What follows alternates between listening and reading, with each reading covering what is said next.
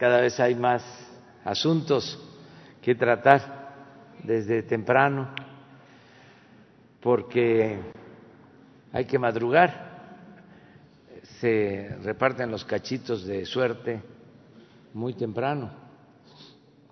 Y ya cuando es más tarde ya es más difícil este, tener suerte. Y la suerte cuenta mucho, la suerte cuenta en política. Maquiavelo decía que la política era virtud y fortuna, virtud y suerte. Bueno, pero ya estamos aquí.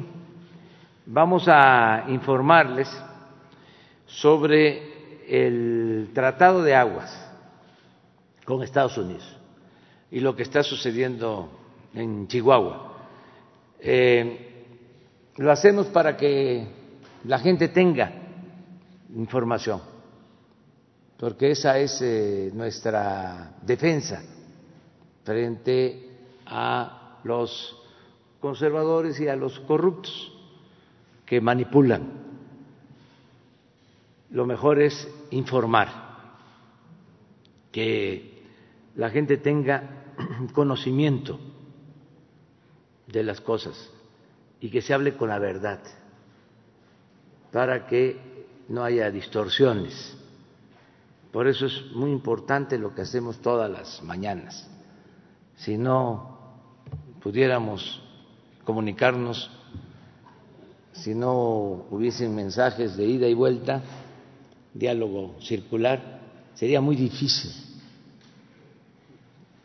llevar a cabo y consumar la transformación del país, el acabar, el desterrar la corrupción en México. Pero como informamos, se cuenta con el apoyo de la gente y mientras el pueblo apoye, la transformación va hacia adelante. Entonces, eh, es conveniente que eh, escuchemos a la doctora Blanca Jiménez, directora general de Conagua.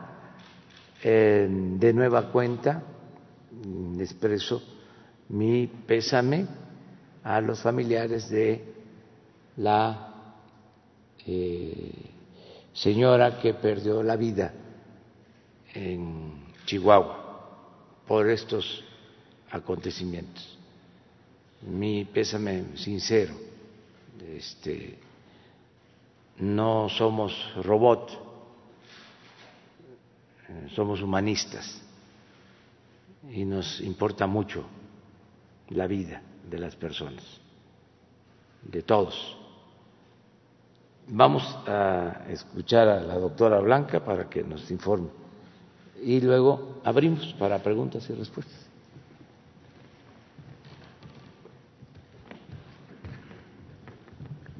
Con su permiso, señor presidente. Buenos días a todos y a todas. Eh, yo también, como, eh, personalmente y como Conagua, deseamos expresar nuestro sentido pésame a los familiares de la persona eh, fallecida. Voy a explicar brevemente lo que es el tratado. La primera, por favor. Es un tratado que tiene 76 años de vigencia y que ha funcionado para compartir el agua con dos países que comparten un río. El agua es de ambos, pertenece a, los, a, ambos países y había que encontrar una manera de ver cómo utilizaba cada quien el agua y cuánta, y eso es precisamente el espíritu de tratado. Es un tratado, el primero en su género en el mundo, que establece principios de equidad, de cómo tratar igual a todos los países, a los dos países en relación con sus usuarios. Muy brevemente, México recibe cuatro veces más agua de la que aporta, de la que comparte, y tiene flexibilidad en la entrega. Estas son dos ventajas que tiene el tratado para México. ¿Por qué? Porque recibimos más agua de la que eh, eh, nos toca aportar y tenemos flexibilidad. Mientras Estados Unidos tiene que entregar mensualmente por el río Colorado una cantidad que México mismo establece, por el lado del Bravo entregamos una cantidad total de 2.158 millones de metros cúbicos en cinco años. O sea, no hay, eh, eh, hay promedios de referencia anual. Y si a los cinco años no hemos eh, cubierto, tenemos todavía otros cinco años para pagar, pero en el segundo quinquenio ya no hay oportunidad de pedir todavía una prórroga. O sea, se tienen en total diseños para pagar. Se recibió el tratado con un adeudo este, este gobierno. El siguiente, por favor. ¿Por qué Chihuahua debe aportar al tratado? El tratado también especifica cuáles son los ríos tributarios. El, río Bravo es muy grande y hay muchos ríos que entran, pero solo son seis los que entran. Obviamente es el río Conchos, las Vacas, San Diego, San Rodrigo, Escondido y Salado, todos estos últimos, eh, eh, unos de ellos en Coahuila y otros en Coahuila, Nuevo León y Tamaulipas. El Conchos eh, es el río más caudaloso de esta, de esta zona y representa el 54% en volumen. Por eso deben de entregar el 50 por, 54% de la cantidad que se va al río Bravo. Lo que ha estado pasando es que este promedio ha ido bajando de del valor de 54 a 38%. ¿Y qué ha tenido que ocurrir? Que los otros ríos han tenido que incrementar su aportación para poder seguir cumpliendo con el compromiso. La siguiente. Como se ha dicho y como eh, el presidente me lo encargó, el presente ciclo agrícola, que es el del año 20, eh, que te finaliza en octubre, se le tenía que asegurar el 100% de riego. De las tres presas que hay en Chihuahua y que están, eh, está la presa La Boquilla, la presa Las Vírgenes y esas dos presas van a dar al granero. La salida del granero es a donde se conecta con el Bravo y ahí se contabiliza, no se contabiliza en las presas internacionales, como se ha dicho en la, en, la prensa, se contabiliza en esa estación para ese río. Cada uno de los ríos a donde conecta con el Bravo tiene su propia estación hidrológica internacional donde miden Estados Unidos y México y las dos mediciones tienen que concordar. Entonces, de la presa El Granero, donde está el distrito de riego 090 Bajo Conchos, ya cumplimos con el 100% de lo que se, tiene concesionado. En Las Vírgenes ya también concluimos el, riego, el 100%, que se fue al, al distrito de riego Delicias. Y de la boquilla restan por entregar un 10%, desafortunadamente por los eventos que hubo y la toma de la presa por eh, eh, la gente que se opone, no estamos entregando toda el agua que debería salir, estamos todavía enviando, pero no hay manera que eh, se llama el presero, el que opera la presa, no, no ha podido operar de manera eficiente. ¿Qué avances hemos logrado en el término de tratado? Se habían entregado un 67% antes de iniciar todas las pláticas y maniobras, que fue desde diciembre del año pasado, ya llevamos un 82%, la que sigue. ¿Cómo? Hicimos también un análisis de cómo se han entregado el agua por sexenios. Ustedes tienen ahí cómo cada uno de los presidentes aportó una cierta cantidad durante su sexenio, empatando ciclos con sexenios. La siguiente. Y cómo cada uno de los gobernadores también ha aportado en términos del tratado. Entonces, a veces unos han aportado más, menos, pero ahí pueden ver que todos los gobernadores han aportado el tratado. ¿Es cuánto, señor presidente? Bueno, este, aquí lo importante es que se sepa que cuando gobernaron los que ahora se están manifestando, entregaron agua de conformidad con el compromiso que se tiene con Estados Unidos. O sea que esto no es eh, nuestro, no es un asunto que surgió ahora. Miren, eh, Baeza, que estuvo en la manifestación, lo que entregó de agua. Porque ahora este, aparecen como paladines de la soberanía. Y no hubo nunca ningún problema.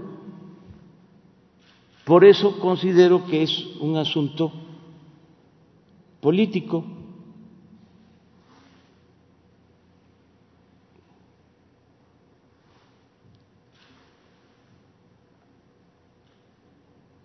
Hay que ver por... Sí, mire.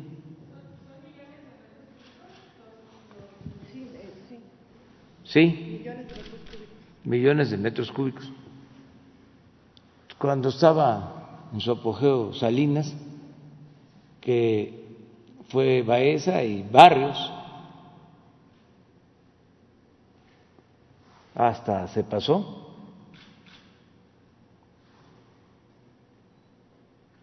Entonces ahora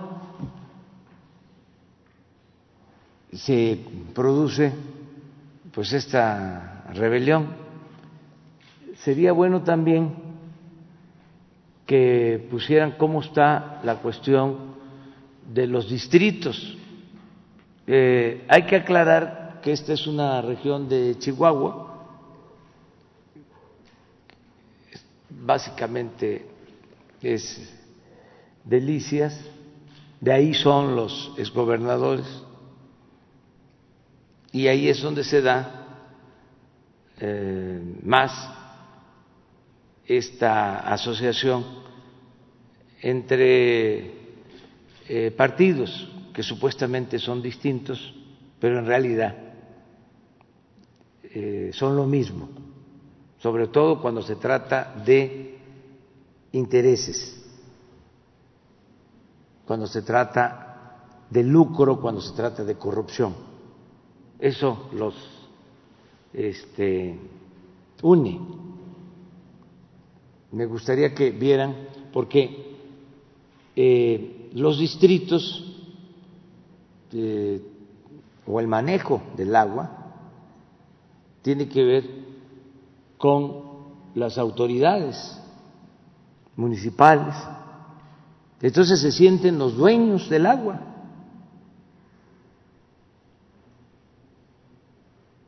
y también debe saberse pues que el agua de conformidad con el artículo 27 de la Constitución es de todos, es de la nación y no se ha privatizado porque hace poco comentaba yo que fue de las pocas reformas que logramos detener. Sin embargo, de manera eh, extralegal, pues se han apoderado eh, en varias regiones del país del agua a través de asociaciones controladas por los eh, agricultores más eh, poderosos con más influencias. No estoy pensando en lo que nos presentó el subsecretario de Seguridad. Eh, son dos hojas en donde están los que sí han participado, porque hay una relación estrecha entre los que manejan el agua y las autoridades. ¿Por qué la Guardia Nacional en las presas?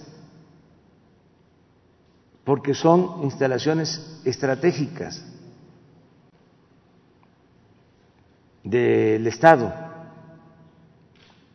Es como los puertos, como los aeropuertos, como las refinerías.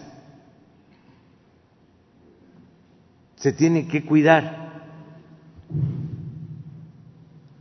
Pero hay otra, estos son los que participaron en el día, pero hay una que tiene que ver con eh, los partidos, que se vio hoy.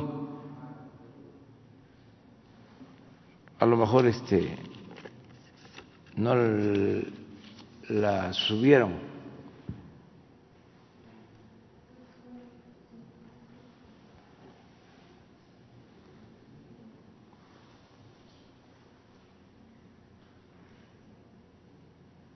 Ahora, hemos insistido, porque lo acaba de señalar la directora de CONAGUA, de que no falta el agua, de que no van a quedarse sin agua, que incluso eh, ya este, para este ciclo tienen garantizado el 100%. No quiero que este, se vaya a malinterpretar, pero los otros estados ya aportaron del agua que tenemos que entregar a Estados Unidos.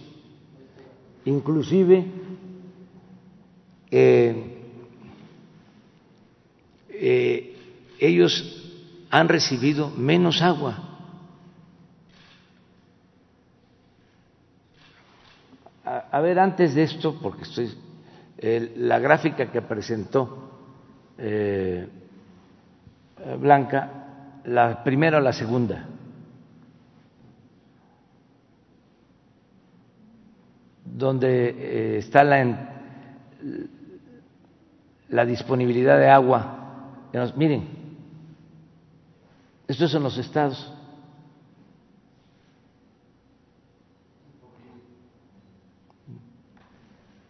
Por río, sí. ¿Por qué no explicas nada más de las eh, concesiones de agua de los estados? ¿Cómo está Chihuahua? ¿Cómo está, eh, por ejemplo, Tamaulipas? Coahuila. Estados, eh, eh, los diferentes, eh, la concesión es la cantidad que se da en un título a los estados como un valor máximo, porque obviamente el riego, el riego depende de cuánto haya llovido al año. No siempre, y es no, casi, no siempre, es el 100%. Chihuahua lleva cinco años recibiendo el 100% del agua. En cambio, eh, eh, Tamaulipas ha recibido de cerca del 89% y este año solo recibió 37%. Sonora anda en un 88%. Eso es. Pero miren lo que está en el fondo, además de que este, estamos hablando de em, agricultores muy prósperos, ¿no? De empresas, de una clara asociación de lo económico con lo político, pero ahora sí,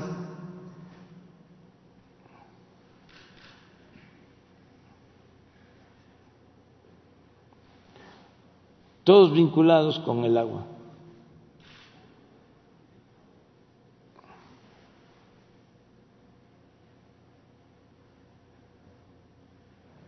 Ahí eh, hay, entre otras actividades agrícolas, se cultiva mucho el nogal. Hay, este, igual que en la laguna, eh, cuestionamientos por el excesivo consumo de agua así como la alfalfa, que se requiere para la producción de la leche, que demanda mucha agua, así también el nogal. Entonces, son intereses creados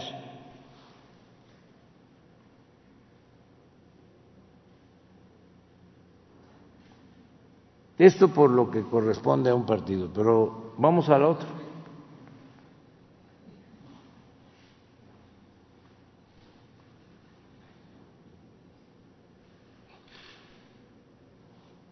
Entonces esto es lo que estamos enfrentando.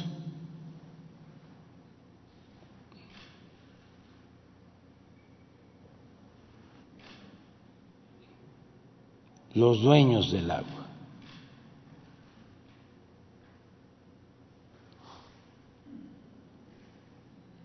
Ojalá. Y eh, la gente eh, tenga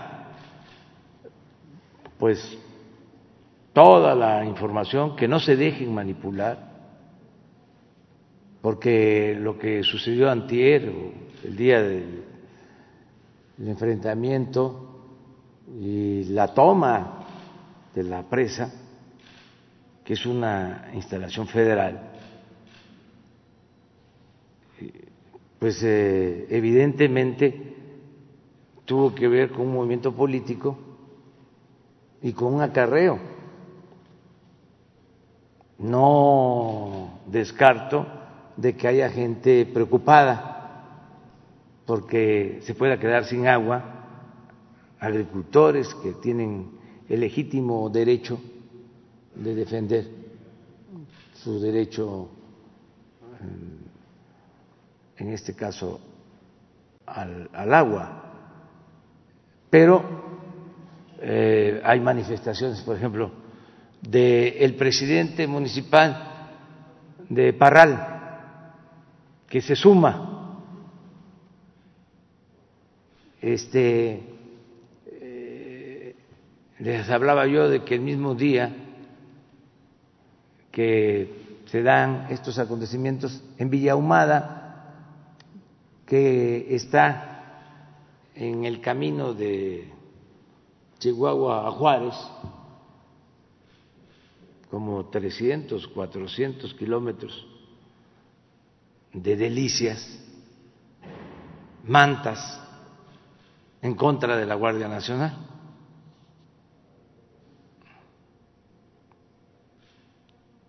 Entonces, eh, informar, vamos a continuar eh, dando a conocer eh, todo lo que sucede y pedir a la gente que si van a haber manifestaciones, que están en todo su derecho, pero que sean manifestaciones pacíficas, que no se utilice la violencia.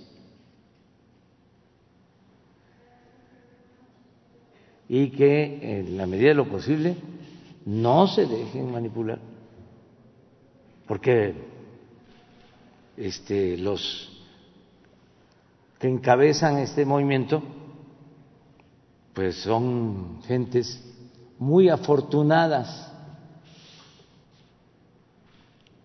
en toda la extensión de la palabra.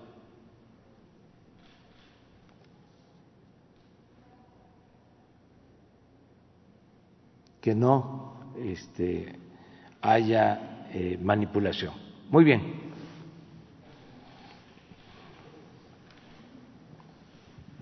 Eh, ¿Qué tal, presidente Carlos Calzada de Radio Educación? La primera pregunta sería, precisamente el gobernador de Chihuahua, eh, Javier Corral, dice que usted ha, recibido información sesgada en torno a este conflicto por, la, por, la, por el agua. ¿Qué, ¿Qué, le respondería al gobernador? Gracias. No, que respeto su este, punto de vista, pero no lo comparto. Yo tengo buena información, este, muy buena información. De, de todo esto, de cómo se han asociado en Chihuahua de estos grupos ya ha engañado al pueblo de Chihuahua, haciéndoles creer de que son partidos distintos, cuando en realidad son lo mismo.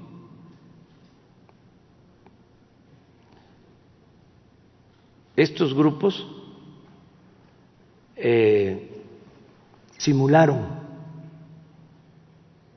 durante mucho tiempo de que había democracia en Chihuahua porque ya había alternancia. Es decir, ya no estaba un partido, ya estaba otro. Pero en esencia era lo mismo. Corrupción, abandono del pueblo. Llegan a gobernar y no le cumplen a la gente. Hace poco dije que un gobernador de Chihuahua, yo ando siempre a ras de tierra, conozco todos los caminos, conozco todos los municipios de Chihuahua. A lo mejor algunos de ellos no los conocen a lo mejor nunca han ido a Morelos, en Chihuahua. Guabatopilas, ahí sí, creo que. Este, porque es más famoso. Pero, este, una vez llego, acababa de eh, asumir el mando un gobernador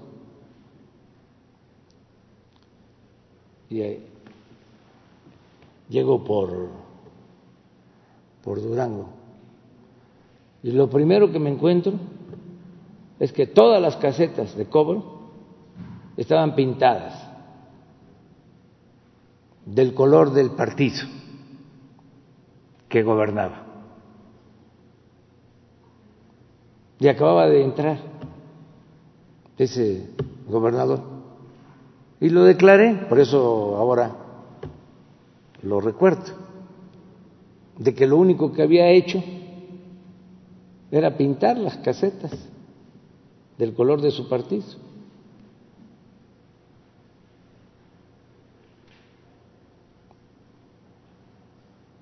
Entonces, no me voy yo a pelear, pero sí tengo información. Eh, sé quién es quién. sobre este asunto, ¿cómo sabe, si nos puede dar un avance, cómo van las investigaciones precisamente sobre los, los miembros de la Guardia Nacional que supuestamente estarían implicados en, esta, en estos hechos? Y bueno, si esto no sentaría un precedente, un mal precedente como ocurrió en el gobierno de Felipe Calderón cuando se hablaba de los daños colaterales. Nosotros no vamos a encubrir a nadie, no somos iguales. Si hay un abuso de autoridad, si eh, se comete un crimen, se tiene que castigar a los responsables.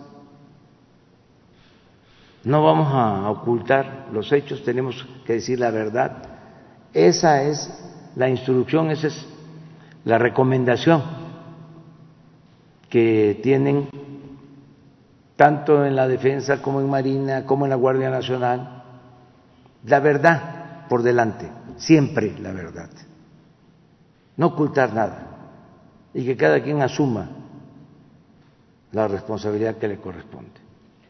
Bien, la segunda pregunta sería, un diario de circulación nacional menciona que eh, se, se nega, un juez negó 46 órdenes de aprehensión por el caso Ayotzinapa. Hoy precisamente usted se va a reunir con los padres de familia a las 11 de la mañana, tenemos entendido. Entonces, ¿qué, información tiene respecto que, sobre este, esta negativa de otorgar las órdenes de aprehensión? Es que vamos a tener una reunión hoy, precisamente con los padres y madres de familia y vamos a informarles. Y no quiero adelantar este, ningún dato, porque hemos quedado de informarles periódicamente cómo va la investigación y hoy tenemos esa reunión con ellos y les vamos a informar a ellos. Entonces, este, eh, solo decirles que eh, es un compromiso que tenemos. Estamos trabajando de manera conjunta la Fiscalía, el Poder Judicial, en especial la Suprema Corte y el Ejecutivo, para conocer la verdad, eh, aclarar todo lo que sucedió y castigar a los responsables. En ya por último, eh, presidente, si nos pudiera dar los pormenores de cómo van a estar la ceremonia del 15 de septiembre y el 16, porque eh, hay confusión en la gente, porque se ha mencionado que la jefa de gobierno dijo que va a estar cerrado el Zócalo. Entonces, si nos pudiera dar algunos pormenores de cómo van a estar estas dos ceremonias cívicas. Gracias. Sí, este, pues vamos a conmemorar eh, las fiestas patrias desde el 13, recordando la gesta de los niños héroes. Es el domingo, vamos a tener una ceremonia en Chapultepec. Luego, el 15 es el grito. Vamos a llevar a cabo toda la ceremonia solo que eh, no va a haber participación de los ciudadanos por la pandemia. Sin embargo, va a haber una eh, representación en imágenes de nuestra República. Va a estar representado todo el territorio nacional, iluminado en la plancha del Zócalo, y se va a encender la llama de la esperanza.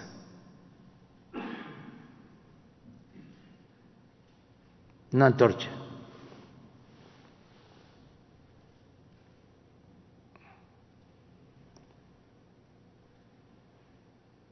Se lleva a cabo el grito,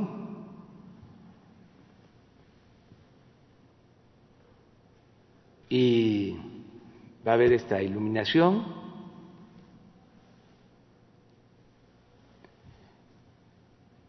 y los pirotécnicos que van a ser este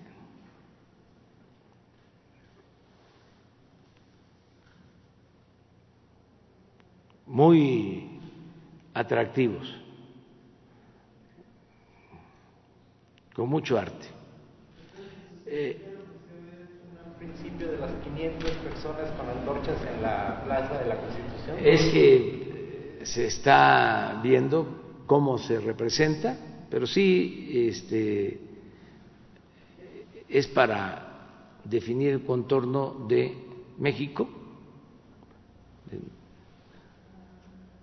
todo nuestro mapa en la plancha con personas o luces, eso es lo que se está por definir, pero eh, en general esa va a ser la escenografía.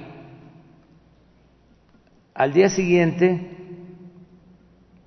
eh, va a ser una conmemoración y entrega, el día 16,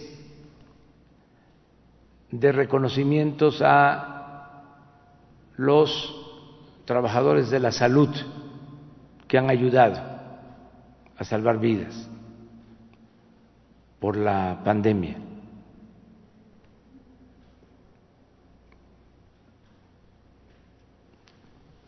Eh, vamos a izar la bandera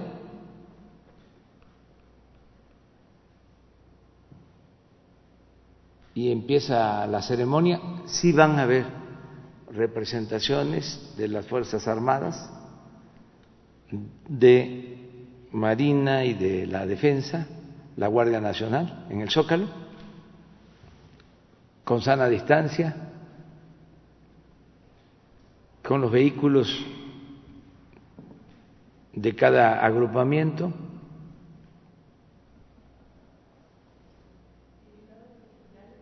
No. Tanto en la noche como en,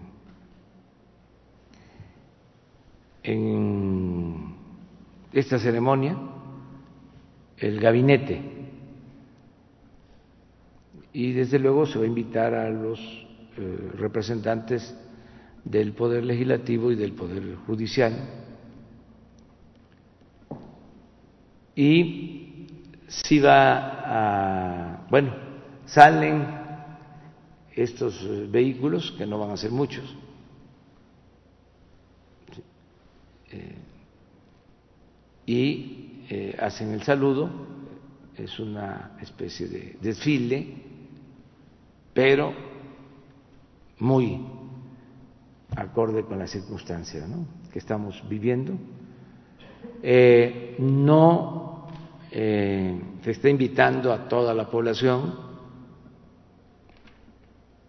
Queremos que se vea a través de la televisión, del Internet. Va a haber una muy buena difusión. Nos van a ayudar, como siempre, eh, los medios de información convencionales para que se difunda.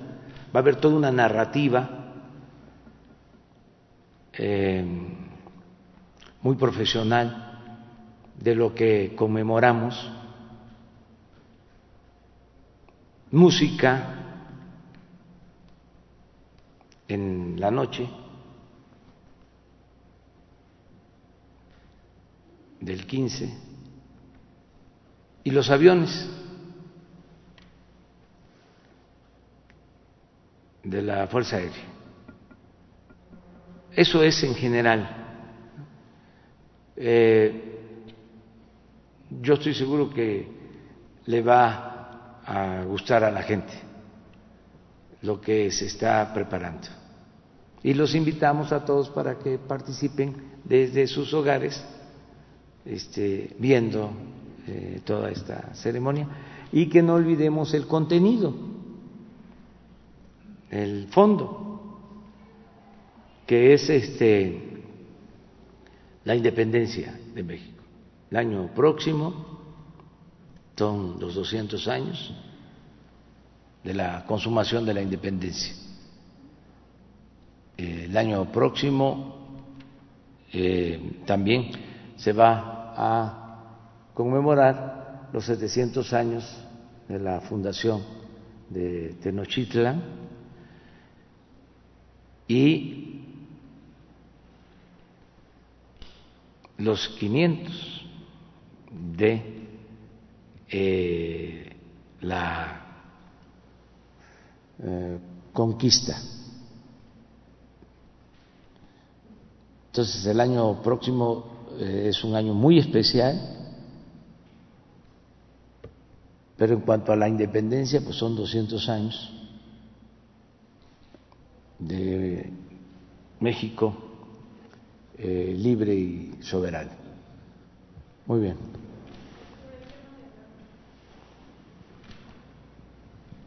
Gracias, presidente. Buenos días. Yo quería preguntarle si es cierto que Conagua eh, incumplió sus compromisos con los representantes de los agricultores, como dijo ayer el gobernador Corral.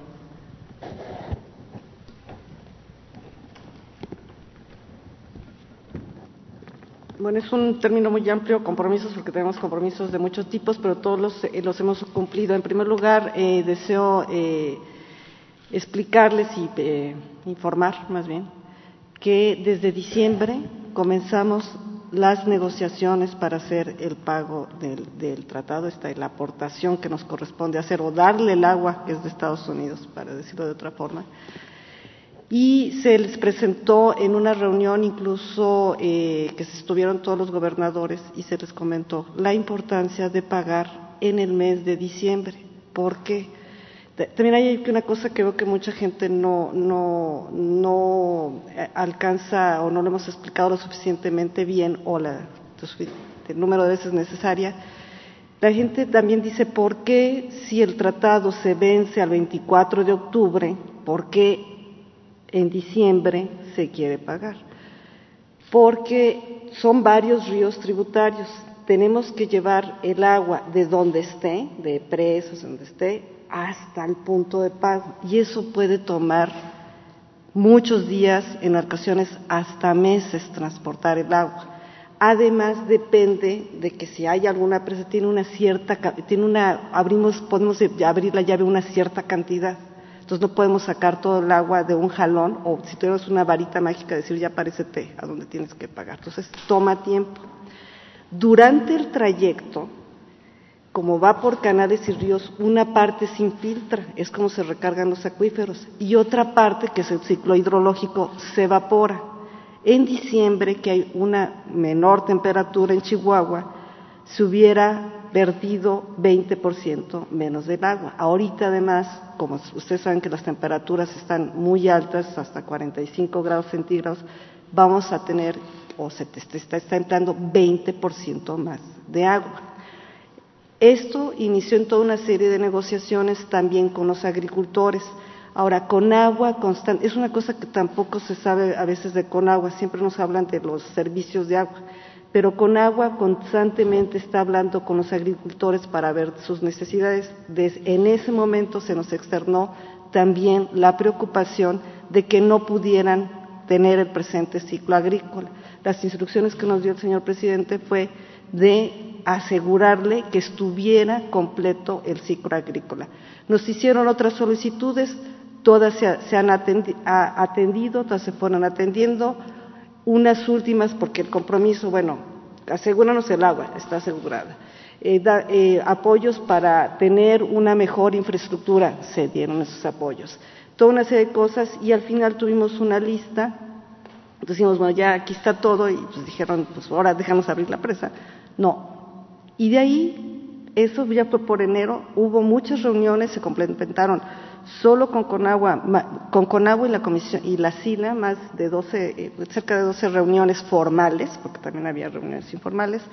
Posteriormente también hubo varias reuniones donde ya participaron otras secretarías y tampoco hubo nunca una eh, forma de cómo contribuir al tratado. Nosotros siempre lo que buscamos saber cómo pagamos el tratado y la respuesta siempre fue queremos que el agua se quede. Entonces, es un, digo, incluso ustedes pueden este, ver cómo en muchas cosas eh, se dijo sí queremos pagar el tratado, pero pues no abras la presa. Y acuérdense que también tienen que dejar pasar una parte de agua en el río para la gente de México, de la cuenca abajo. O sea, es un río que se comparte entre dos países pero que se comparte entre los que están arriba y en los que están abajo. Y, es una parte de agua que tampoco querían ceder. No sé si fui eh, clara. Doctora, también otra duda. Em, los agricultores también entiendo que están preocupados eh, porque no haya agua en el próximo ciclo que comienza eh, en octubre. En el octubre, que ya es el ciclo 21. Le voy a explicar cómo se establecen para todos los agricultores, no nada más para los de Chihuahua. En octubre se hace una reunión del Comité Nacional de Gran... Primero ellos meten una solicitud en relación con cuánto planean y qué tipos de cultivos tienen, tienen que hacer, meten una solicitud a la Comisión Nacional del Agua. Eso se presenta en el Comité de Grandes Presas, que es un comité que todos los martes se transmite, eh, ya lo tenemos por Facebook y por Twitter. Se mete esa solicitud y la Conagua haciendo una, eh, ahí se eh, presenta los datos de cómo va a estar la lluvia el próximo año, cuánta agua se tiene en las presas y en función de eso se le da una cierta cantidad a cada, a, cada, a cada distrito. Sí pasa, porque también hay que ver aquí, que aquí en, en, nuestro país comienza a llover más hacia final del año o después de octubre tenemos varios frentes fríos en octubre y noviembre que afortunadamente nos dejan muchas lluvias se les da una cierta concesión. A, Chihuahua, si recuerdo bien, el año pasado se le dio cerca de 82, 83 en octubre y se le complementó a 100% ya con las lluvias a final de diciembre. Entonces, esa es una respuesta que se le va a dar a la gente de Chihuahua cuando sea en tiempo y forma. Ahora también hay que recordar que la agricultura depende de la lluvia y por eso decía que los títulos de concesión que no son propiedad, porque ahorita también recordé una cosa eh, que, se mencionó eh, por, alguna de las personas, es que dice, este título de concesión es como un título de propiedad, ¿no? El agua de las presas está concesionada y es nuestra. Incluso se le decía a la gente, imagínate que alguien entra a tu casa, te roba, te saca tu alcancía, que es como la, eh, presa, y conoce quiere pagar el tratado. O sea, el agua que está en las presas es de la, de la nación, el agua es propiedad de la nación, y ellos tienen un título de concesión. Ese título de concesión en todo momento estuvo respetado y yo me acuerdo que una vez en una de las reuniones el presidente me dijo, pero ¿cómo les aseguras que está el agua que les tienes que dar para riego? Le digo, pues muy fácil, señor presidente, porque también estaba la, el comentario de como no está lloviendo no nos van a dar agua, porque el agua ya está en las presas, ya cayó. Entonces yo aquí le puedo mostrar que tenemos mil millones, son de ellos 300, eh, ahí está su agua y se las vamos a ir dando conforme la demanda el riego. Entonces es una respuesta que se les va a dar en 21, no se van a quedar las presas vacías. De hecho, esa es otra eh, cosa que se ha dicho mucho, que las presas se van a quedar vacías. Ha habido incluso videos que circulan en, los medios de comunicación, eh, bueno, pues en los medios informales, donde sacan vistas de la presa y dicen, vean cómo está aquí vacía la presa pero se ponen del otro lado de la cortina. También vean el video que nosotros hicimos en donde se pone el director y dice, miren, aquí es el otro lado de la cortina, efectivamente está seco, porque pues si no nos estuviera fallando la presa, se corre toda la vuelta y se muestra que del otro lado esté el agua donde debe estar.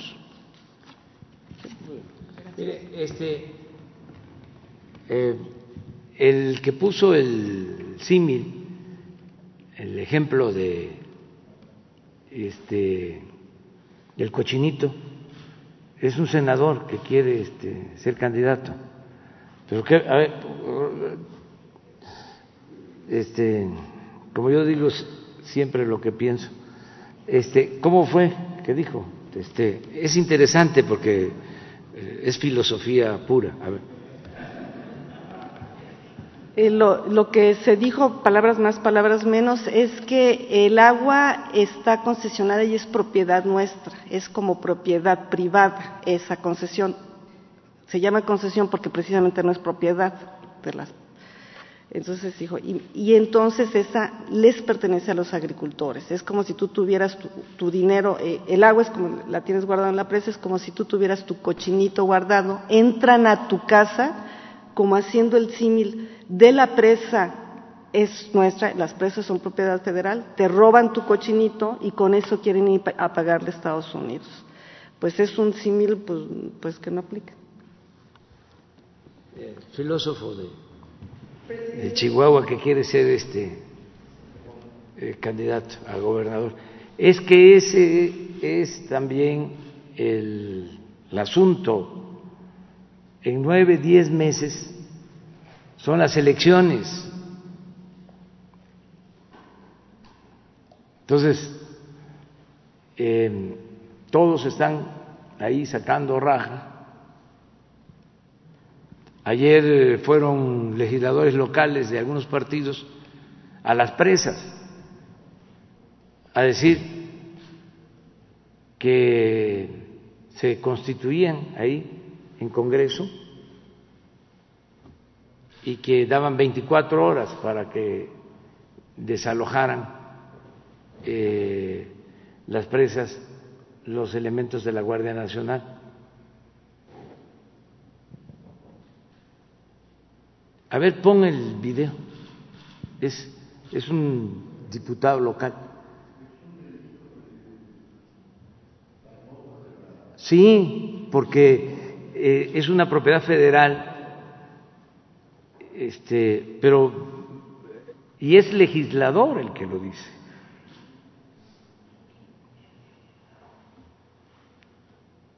O sea, el agua no eh, la maneja el gobierno de Chihuahua ni ningún gobierno local de acuerdo a la Constitución, tiene que ver con el Ejecutivo Federal. Y las presas, ya lo dije, son instalaciones estratégicas. Aún cuando había el interés de privatizar el agua, O sea, esto que eh, de manera extralegal se presenta, en el caso de Chihuahua, por grupos de intereses creados, lo querían ya legalizar, que no intervenga con agua, que no intervenga el gobierno federal, para este, también eh, sacar provecho los de arriba, los grandes, los políticos corruptos eh, convertidos en hombres de negocios o los hombres de negocios convertidos en políticos corruptos.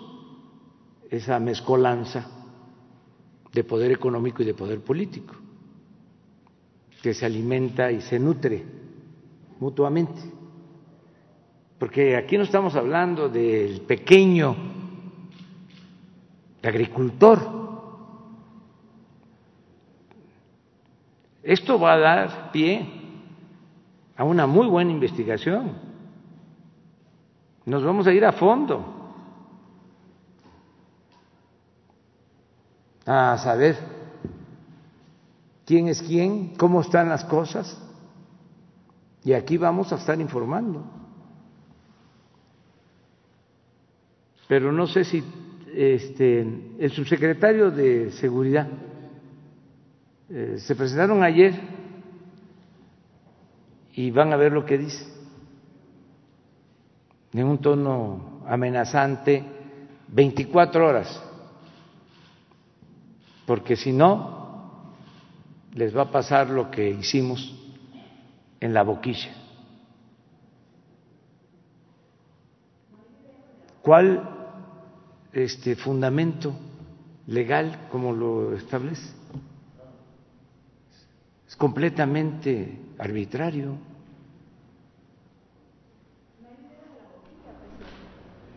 Sí, sí, sí, se tiene, este, y lo vamos a también a, presentar.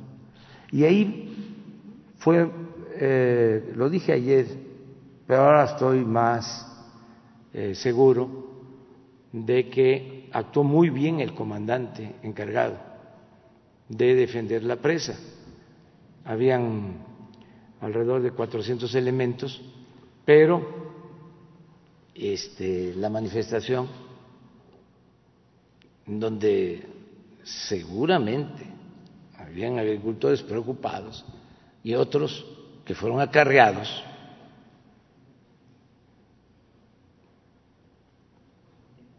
este, era mucho mayor el número. Y ya cuando toman las instalaciones, se queda un grupo de militares armados. Y el comandante eh, toma la decisión de que entreguen las armas, las eh, recogen, quedan completamente desarmados y se salen. Eso fue muy prudente. Lo que lamentablemente sucede después ya no tiene que ver con la boquilla, con la toma esta. Este es ya distante, ya más hacia Delicias, y ya es como a las nueve de la noche. Lamentable hecho de la pérdida de la vida de la señora. Y es porque llevaban a unos detenidos que habían pasado por la otra derivadora la otra presa, y los habían amenazado según la versión también que eh, tiene la Guardia Nacional. Falta que la investigación demuestre que esto fue así. Entonces llevaban unos detenidos y este, de repente eh, los empezaron a seguir con unas camionetas y ahí se dio este enfrentamiento o este, se disparó de manera indebida. Pero eso lo tiene que este, eh, indagar el eh, Ministerio Público y se tiene que deslindar responsabilidades. Pero sí quiero mostrarle lo de ayer porque es muy interesante.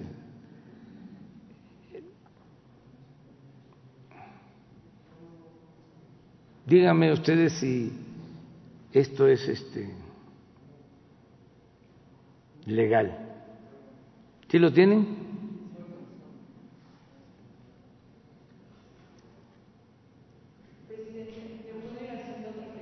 En lo que... Sí. sí.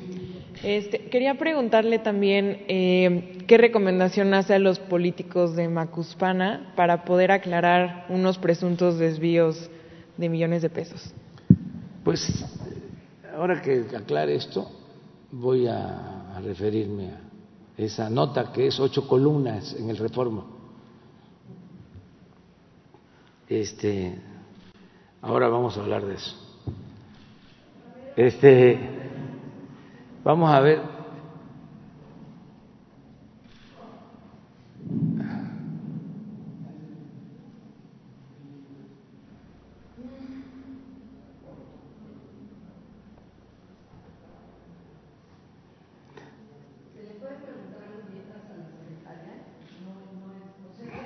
Ah, sí, ¿cómo no?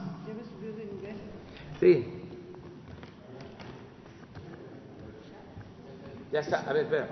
Nada más. Vamos. Pero quédate aquí conmigo.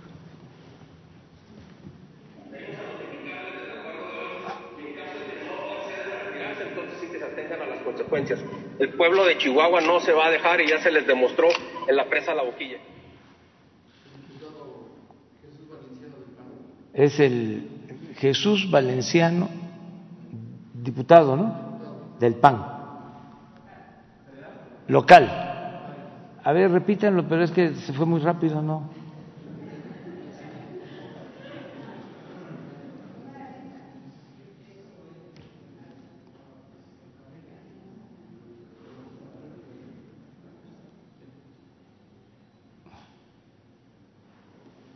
Venimos a notificarles del acuerdo de hoy y en caso de que no accedan a retirarse, entonces sí que se atengan a las consecuencias.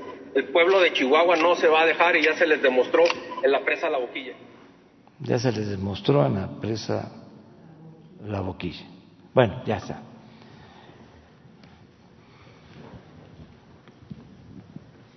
Gracias. Buenos días, soy Fernanda Tapia. Como vendo mole los domingos, pues de una vez eh, le aviso. Hoy vengo del Heraldo TV a hacerle una invitación, señor presidente, y una, bueno, una pregunta es que uno ve secretaria y se le antoja viaje. Blanca, buenos días. Hablando de aguas y un caso que bueno es poco mencionado porque evidentemente pues ahí no es asunto así político y de poderes. Eh, la gente del Carrizalillo, allá al sureste de Guerrero, ya le, le, cerraron el paso a los de la minera Lee Gold Mining Gold, este, pues para no seguir extrayendo porque no han cumplido con su palabra de limpiar el agua y se están bañando, bebiendo y haciendo todo, regando y demás con agua, con metales pesados que les están provocando desde malestares menores hasta cosas muy graves. Y ¿Qué pasa aquí? ¿Hasta dónde es el alcance, por ejemplo, de Conagua para poder exigirle a una minera que se ponga las pilas y limpie lo que el cochinero que está haciendo? Porque si no, pues va a pasar lo que con Grupo México en Sonora. O hablando de los, de los corruptos, ¿no? Que se quieren llevar, eh, jalar agua para su molino, bueno, en este caso para su presa.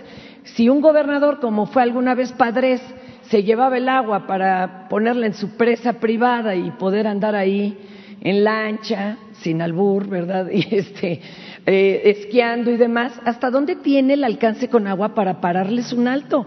Incluso los, los, los lugareños de ahí de Carrizalillo dicen que quien vigila la mina son narcotraficantes, o sea, son, imagínese usted, los pagados por la mina para cuidarse.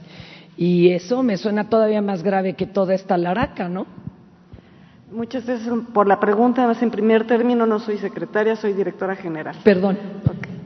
El, eh, en, ese, en términos de las minas, y también esto me sirve para aclarar otra cosa que, este, que también se, oye mucho en los medios, las minas a la hora que extraen eh, todo lo que tiene, o sea, la tierra está muy rica en minerales, entonces sacan, tienen que sacar mucha tierra para sacar muy poquito oro, muy poquita plata, muy poquita lo que sea. Y lo que sobra, que se llama ganga, o sea, sacan la mena, sobra la ganga, van y lo depositan en algo que se llaman presas de jales. Como hoy empresa, inmediatamente dicen, la culpa es de Conagua. Entonces, bueno, eh, las presas de jales la operación y su cómo funcionan es una responsabilidad de la Semarnat. Cuando ya hay descargas de agua que van a un cuerpo de bien nacional, ya interviene la Comisión Nacional del Agua. En el caso que usted menciona, sería cuestión de ver este asunto y nosotros inmediatamente podemos eh, proceder y lo hacemos también como está esta conjunción entre qué es la presa y qué contamina, lo hacemos junto con la Profepa, que es otro organismo que pertenece a la Semarnat. Y hasta ahorita hemos tenido muy buena eh, relación eh, para trabajar de manera en conjunta. De hecho, eh, yo sé que en los medios hay muchos casos de presas, que se, de presas de jales que contaminan agua que se conocen, pero hemos actuado en muchos otros casos sin que ni siquiera se note, porque la Conagua tiene eh, cerca de 5.000, 4.000 eh, tomas de calidad del agua. Entonces, que las tenemos mucho antes de que la gente tome el agua. En cuanto nos damos cuenta de ese problema, vamos juntos, Semarnat, Profepa y Conagua, e inmediatamente cambiamos la fuente de, suministro. En el caso que usted me menciona, voy a poner. Gracias. Daremos noticia. Gracias. Y una invitación, eh, bueno, no sé si quiera abundar en esto de las minas, ¿no? Sí, ya hemos estado hablando de que tenemos que cuidar el medio ambiente, que no se afecte con eh, el uso de, agua. Eh, en México está prohibido el fracking, por ejemplo, desde que llegamos eh, al gobierno, decidimos este, eliminar esa práctica en todo lo que es la industria minera y en el petróleo para cuidar el agua. Eh, no hemos entregado una nueva concesión minera desde que llegamos porque se les pasó la mano un poco, no mucho, a los gobiernos neoliberales, de Salinas a Peña Nieto, pasando por Cedillo, Fox, Calderón, entregaron como 120 millones de hectáreas del territorio nacional en concesión a empresas mineras mexicanas y muchas extranjeras, y en particular canadienses Estamos hablando que concesionaron, hablando de la palabra que se está utilizando para el agua, el 60% del territorio nacional. Ni Porfirio Díaz se había atrevido a tanto. En comparación con ellos, Porfirio fue un moderado, un fresa. Y también lo quería invitar, eh, ya para no abrumarlos con más broncas, sino al revés, una invitación y abonar con algo para poder revivir las pequeñas economías y ayudar a los pequeños productores. Estoy iniciando un programa de turismo de barrio en donde lo que hacemos es eso, invitar a que la gente sí salga, pero bueno, respetando las medidas de seguridad sanitarias y demás, pero para que puedan dar su voz todos estos que, bueno, se han visto angustiados ¿no? y sofocados por esta cuareterna y que puedan decirlo. Lo mismo en Milpalta, los que producen nopalitos, que la señora que procesa el mole y todo esto. Y lo estoy invitando públicamente para que un día nos acompañe y nos enseñe pues sus calles favoritas, por donde le gusta pasear este, aquí en la ciudad, porque conocemos ya en las carreteras dónde come barbacoa, pero aquí en la capirucha, pues a dónde le gusta estar y demás, y que sirva como apoyo. Ahí está este, de antemano eh, la propuesta y para todos, toda su audiencia, los que necesiten este apoyo para revivir su barrio, con todo gusto. Y de paso, pues rehacer el tejido social, ¿no? Que antes ya venía descompuestón y ahorita pues estamos apenas regresando. Muy bien, y te felicitamos por lo que estás haciendo, que es muy importante. Es eh, exaltar nuestras eh, tradiciones, costumbres, nuestras culturas, nuestra riqueza eh, cultural, artística, en este caso culinaria, eh, es muy importante. Eh, México es de los países con más fortaleza cultural en el mundo. Es un mosaico cultural nuestro país. Y hay una eh, gran reserva de valores culturales y tradiciones en México. Conocer el México profundo, eso es lo que yo recomendaría. Este, que no se conoce, eh, lo decía el maestro Bonfil Batalla, es un libro que recomiendo se llama así en México profundo.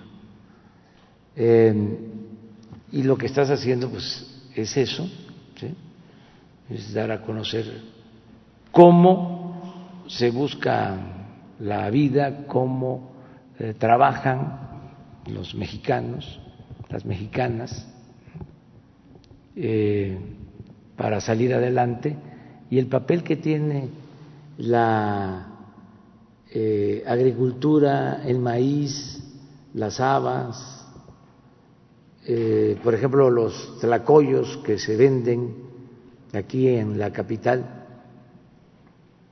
se traen de los pueblos cercanos del Estado de México eh, y los mismos campesinos, las mismas familias que siembran el maíz eh, siembran el haba y lo hacen, el maíz con el haba, eh, lo convierten en tlacoyos y vienen a venderlo. Entonces ya lo que producen tiene un valor agregado y estamos hablando de un alimento sano.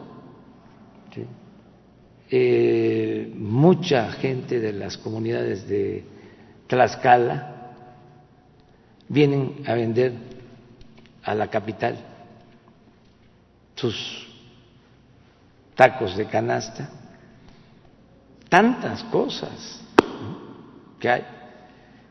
Eh, hace poco grabé algo sobre las frutas tropicales o sobre una fruta, la pitaya, que es eh, una fruta eh, exótica, riquísima, sabrosa. México es de los países del mundo con más variedad de frutas.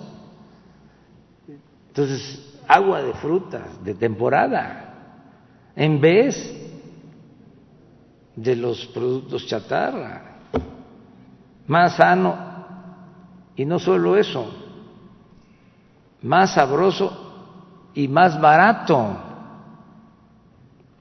sea, porque es una malentendida modernidad.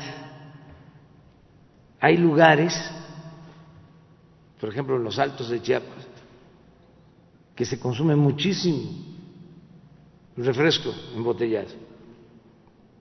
Tiene los niveles de consumo más altos del país.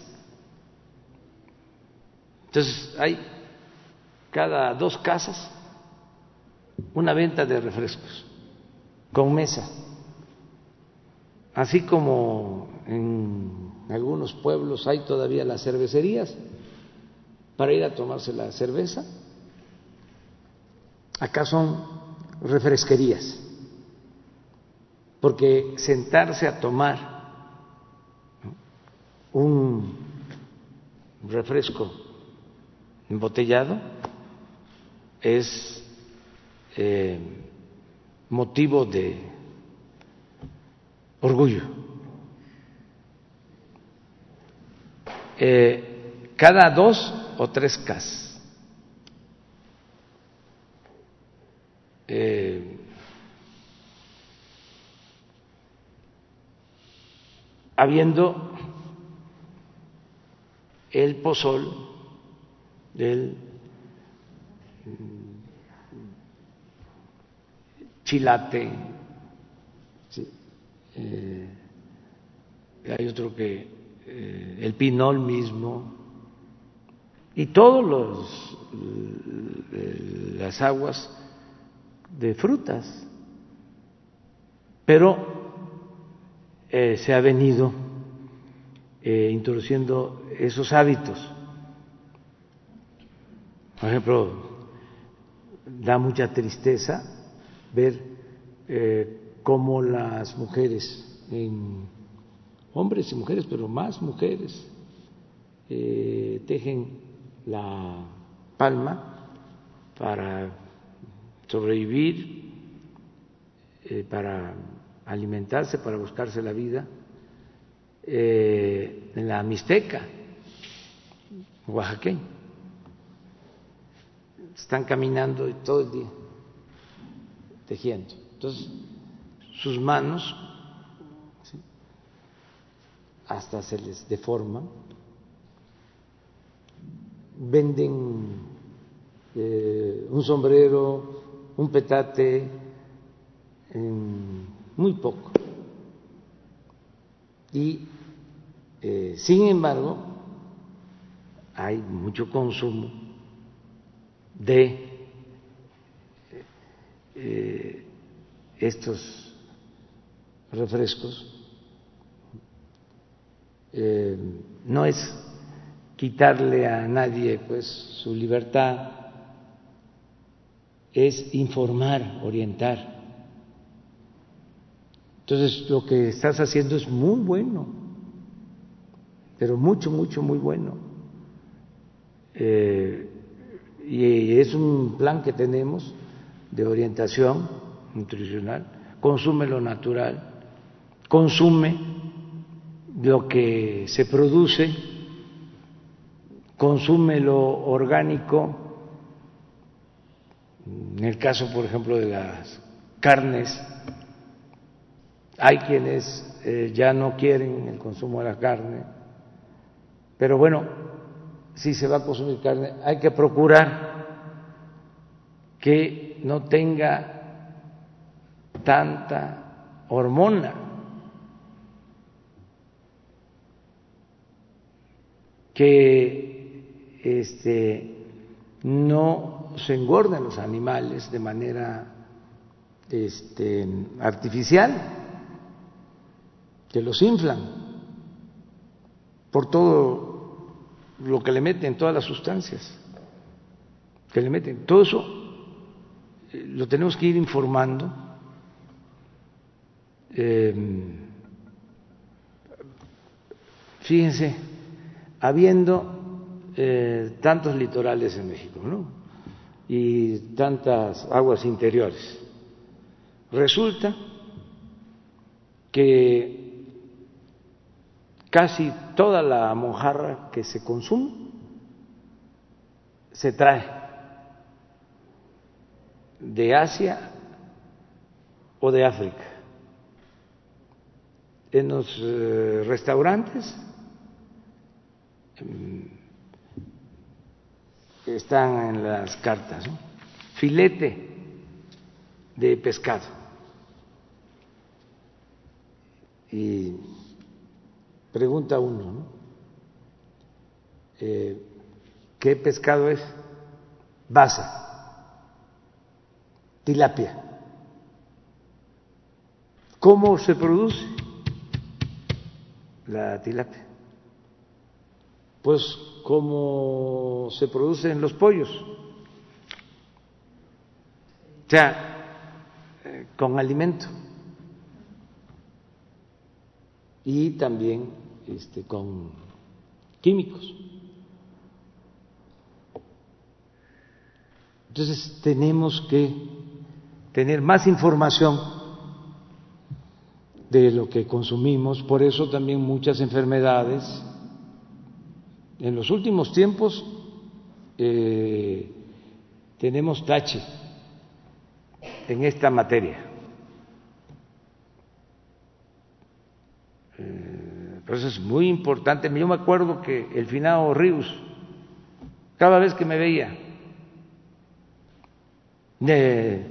estaba ahí recomendando. Y habla de la nutrición, de lo que comemos. Él hizo algunas historietas sobre este tema. Entonces es un buen asunto este, a tratar hacia adelante. Ah, ah lo de Macuspana. Pon, miren el reforma, un pasquín inmundo. Ocho columnas del reforma.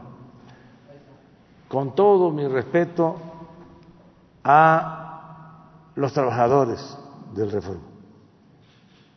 Reporteras, reporteros, camarógrafos, a los trabajadores de los talleres. Eh, me estoy refiriendo que es un pasquín inmundo de los de mero arriba, porque este periódico es este protector, patrocinador de Carlos Salinas de Gortari.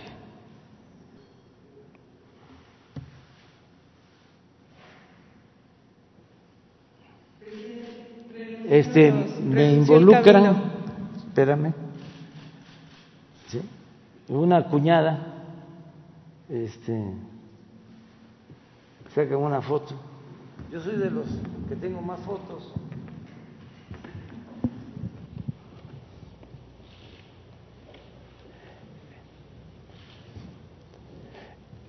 Es eh, el caso clásico de lampa del periodismo. Según la máxima de que la calumnia, cuando no mancha, tizna. Hoy en la mañana le pedí a Jesús porque no estaba yo informado de esto, que le preguntara al gobernador de Tabasco, ¿qué te dijo?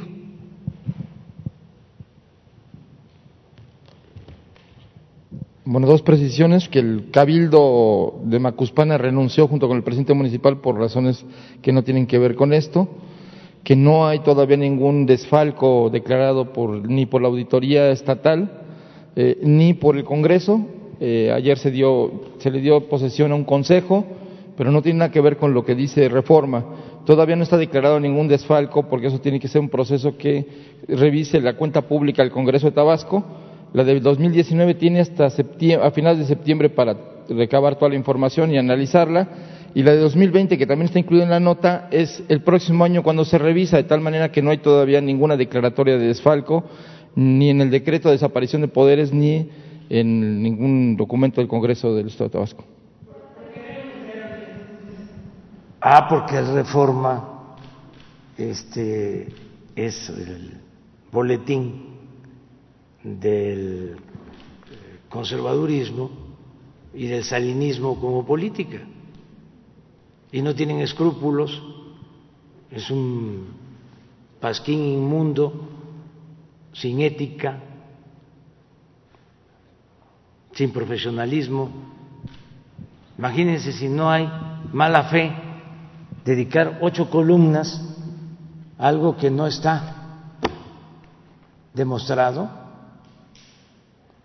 También aclaro, ¿eh?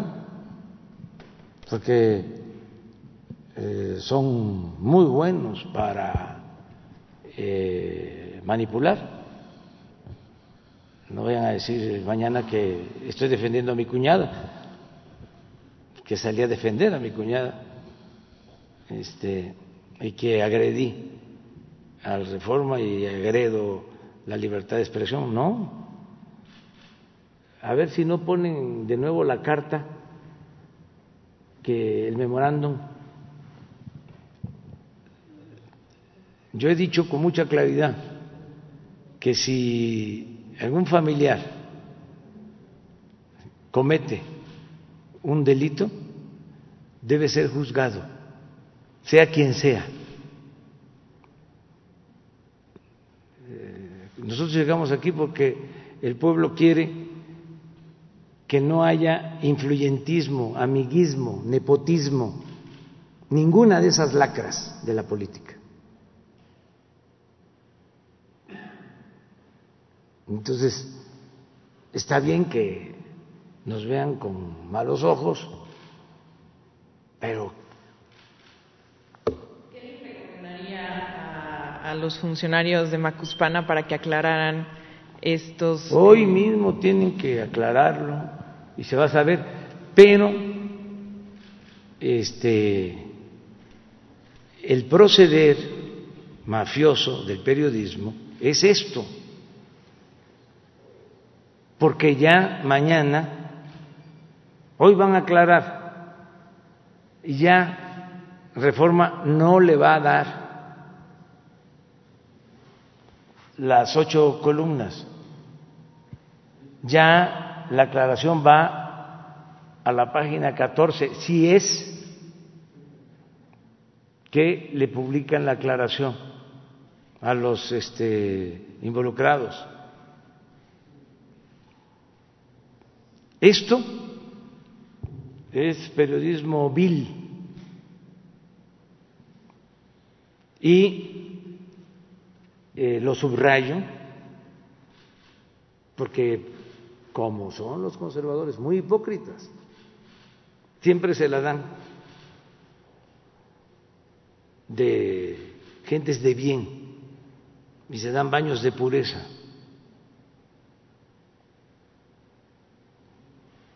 Y actúan de manera inmoral. Esto es un pasquín inmundo. Entonces, sí van a aclarar, pero ya el golpe ya lo pegaron. Ahora, hacer esto, ¿qué refleja? Que están muy enojados, ¿Qué les recomendaría? Que se serenen, que sí cuenta la credibilidad, que sí vale la credibilidad y que ya son otros tiempos. Porque este, eh, situarse, hacer esto para eh, pensar que así todos los que no nos quieren van a leer reforma,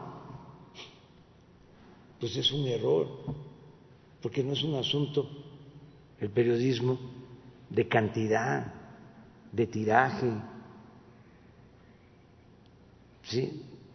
No es un asunto mercantil, es un imperativo ético la información, no se puede mentir y no se puede pues, este, hacer juicios sumarios.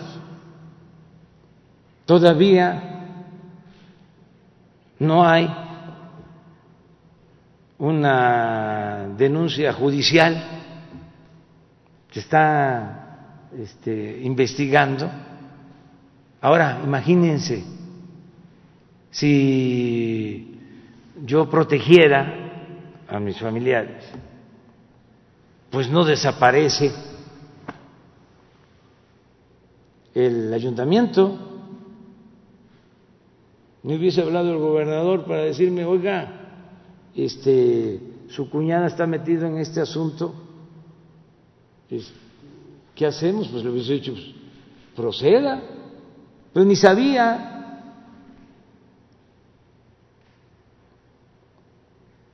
¿Y por qué lo hacen? ¿Por Macuspana? ¿Por mi cuñada? No, es contra mí.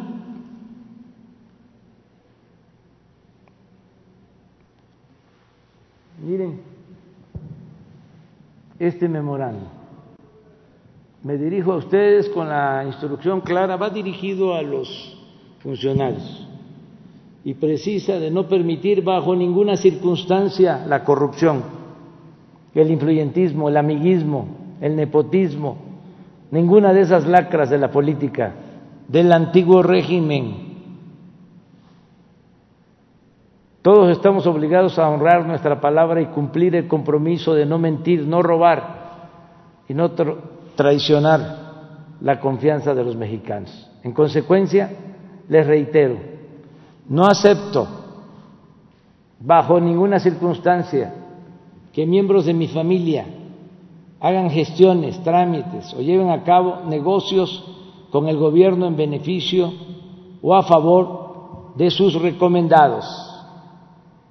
Esto incluye a mi esposa, hijos, hermanos, hermana, primos, tíos, cuñados, nueras, concuños y demás miembros de mi familia, cercana o distante.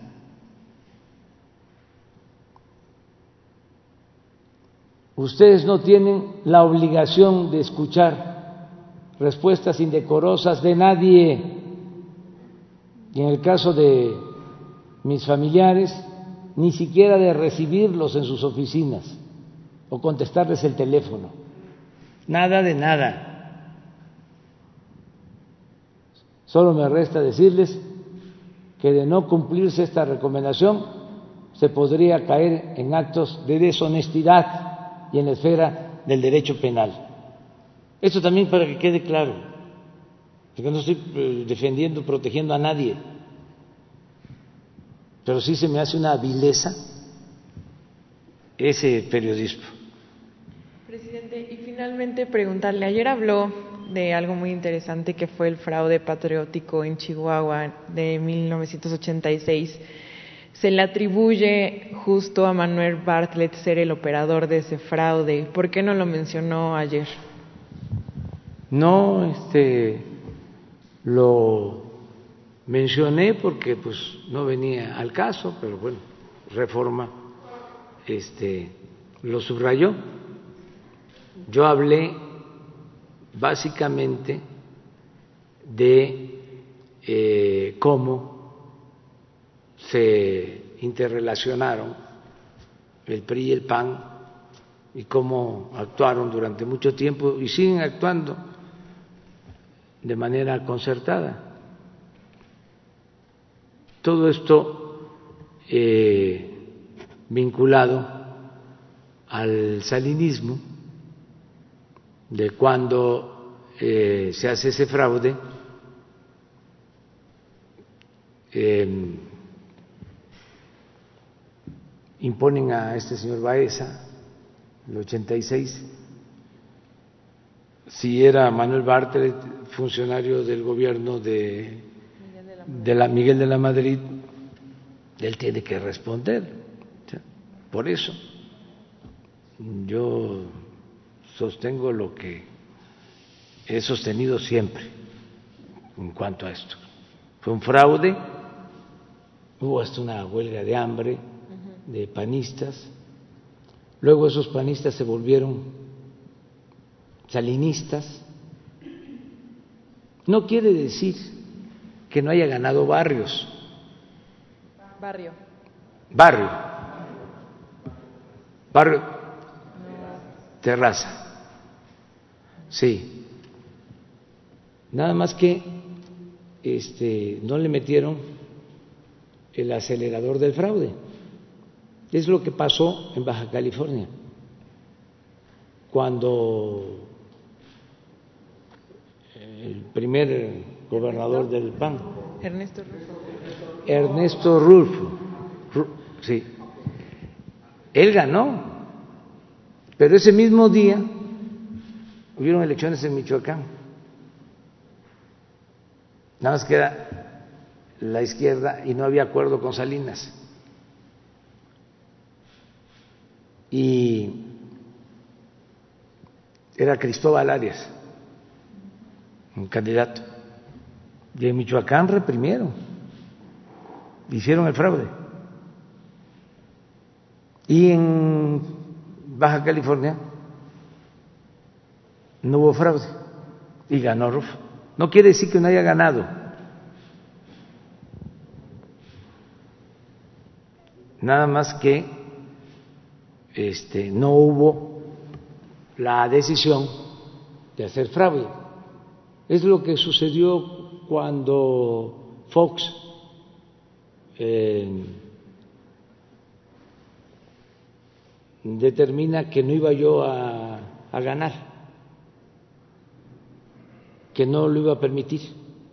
Lo ha dicho, pues. Entonces, todo el aparato eh, operó con ese propósito. Eh, del gobierno, cada secretario tenía encomendado un estado. Cerizola de comunicaciones estaba encargado de Tamaulipas y se le graba una llamada hablando con el gobernador de Tamaulipas, que ahora hasta lo tienen preso, Hernández, y se ríen, porque le dice Cerizola en la llamada, este, oye, felicidades, gobernador, te pasaste, utilizó una palabra, te sobregiraste al día siguiente de la elección muchas gracias. Y el otro señor que ahora está preso, y lo lamento pues porque yo no quiero que nadie padezca ni nadie sufra. No, estamos a las órdenes para servirles. Entonces, lo mismo fue en aquel entonces, se me olvidaba dar un dato que es interesante eh, el candidato del PRI en ese fraude era Baeza y el candidato del PAN Barrio. El delegado del PRI en Chihuahua para operar ese fraude fue Manuel Gurría Ordóñez que después fue gobernador de Tabasco.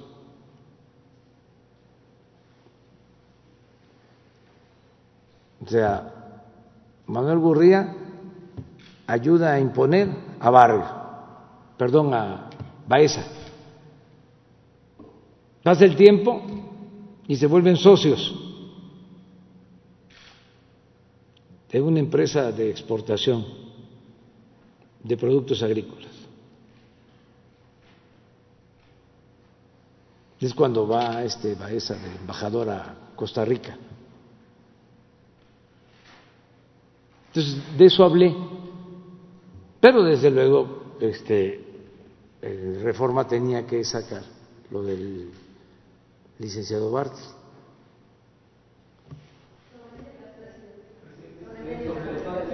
A ver.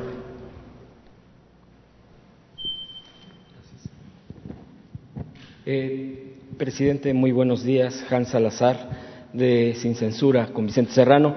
Yo quisiera eh, preguntarle, presidente, si esta mañana tocaron el tema en la mesa de seguridad, el grave asunto del Estado de México que sucedió con las mujeres en la madrugada fueron desalojadas de manera muy violenta en la Comisión de Derechos Humanos del Estado de México en, Ecatepec. Fueron llevadas, eh, todo indica que a Atizapán, al Centro de Justicia eh, Qué ironía, Centro de Justicia Tizapán.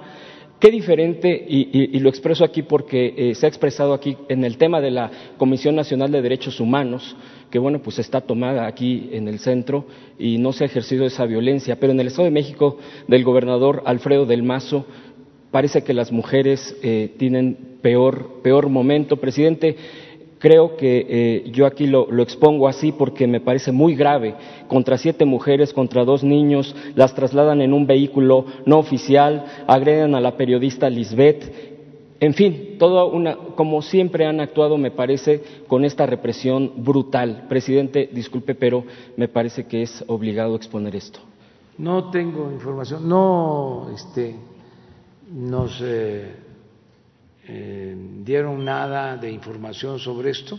¿A qué hora fue? Fue la madrugada, aproximadamente entre una y dos de la mañana. Este, lo han eh, tuiteado principalmente en esta red. No lo trataron, ¿verdad? La mesa, hoy. Pero vamos a pedir información. Sí, y, lo vamos a ver. ¿Sí traía? Pues vamos a pedir que informe y que se este, eh, investigue y que pues se proteja a las eh, mujeres. Sí, que porque no se les haga daño. Es un tema bastante grave de derechos humanos elementales y, por supuesto, las mujeres que sufren una violencia extrema, todavía mayor en el Estado de México, me parece que es tremendo este punto. Eh, el otro eh, aspecto que le quiero, la otra pregunta que le quiero exponer, presidente, es respecto al outsourcing. Eh, BBVA, antes Bancomer, ya no se llama así, es BBVA, este banco que recientemente, estos días, se ha concretado el pago de impuestos al SAT de lo que venía debiendo, pero deben más porque a sus trabajadores los tienen, los han tenido en, un, en una situación de indefensión peor que el outsourcing, es decir, ni el, lo elemental del outsourcing, que ya de por sí es una pérdida de derecho para los trabajadores, es peor. De hecho, hay una eh, pelea constante eh, de, los que eh, estuvieron ahí porque como jubilados, como pensionados, tienen todavía demandas en, en, la en, la, en, el sistema de justicia, pues, y está pendiente de, de, resolverse. Yo preguntaría, aprovechando el tema del outsourcing, también, por ejemplo, los de la prepa en línea, también están prácticamente en outsourcing, eh, presidente.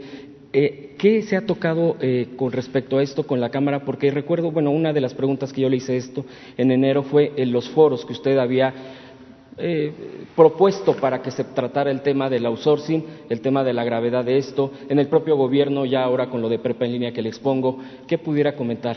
Sí, se va a presentar una iniciativa de reforma para lo que tiene que ver con este tipo de contratación en esta legislatura. Ya está incluso un proyecto, se está buscando un acuerdo en general con este eh, propósito.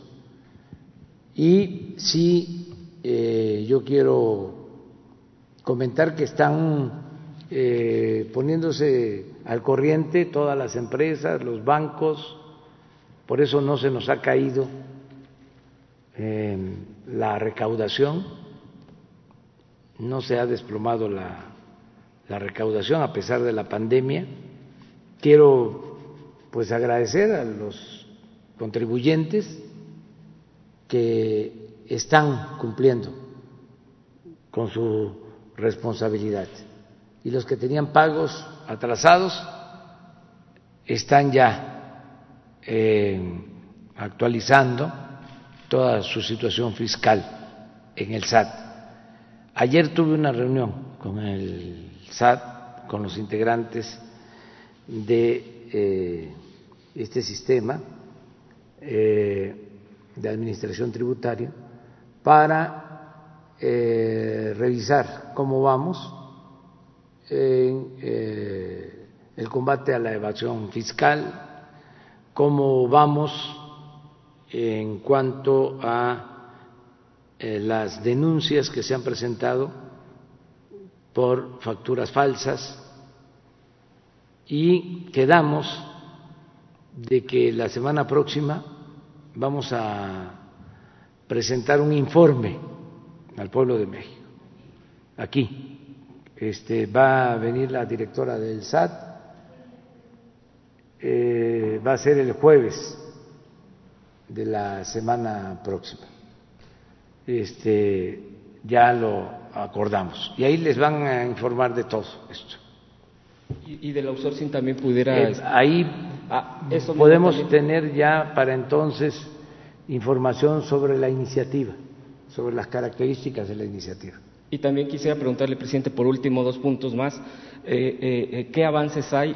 O bien, si después también se podría informar con el programa de Internet para Todos, eh, que es un programa que han preguntado mucho. La gente eh, nos, en redes se, cuestiona mucho qué pasa con el Internet para Todos, en qué momento va, si se ha avanzado, eh, cuál es este punto de avance.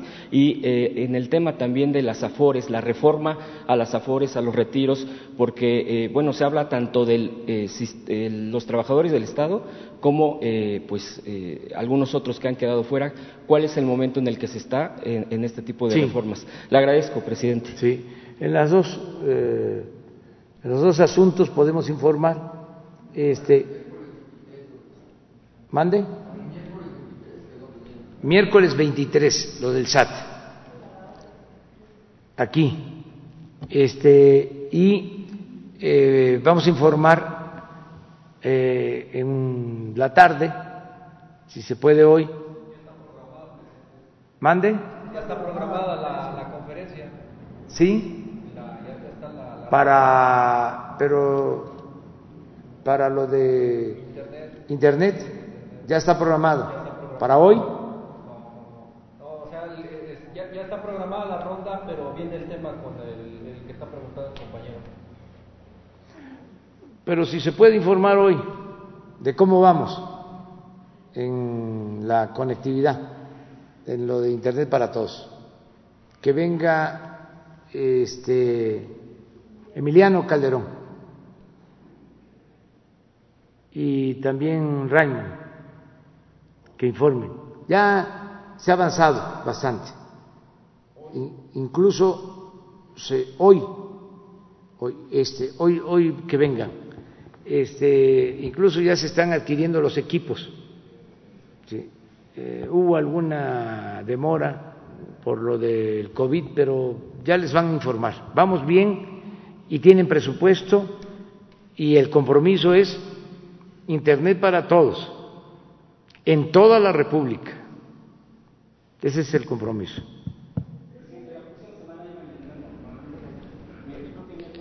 Este, el otro tema es la iniciativa de Afores. Sí, la estamos ya eh, afinando, ya está prácticamente lista. Yo creo que puede enviarse, si no la semana próxima, en 15 días a más tardar. Se presenta ya a la Cámara, al Senado, básicamente, y se les da a conocer a ustedes. Eh, vamos a tener mm, mañanera el 15 el 16 no.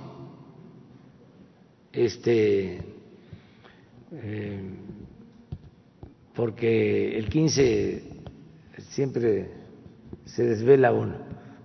Este, no se puede uno dormir a las 9 de la noche. Este, y el 16 ya este, no vamos estar.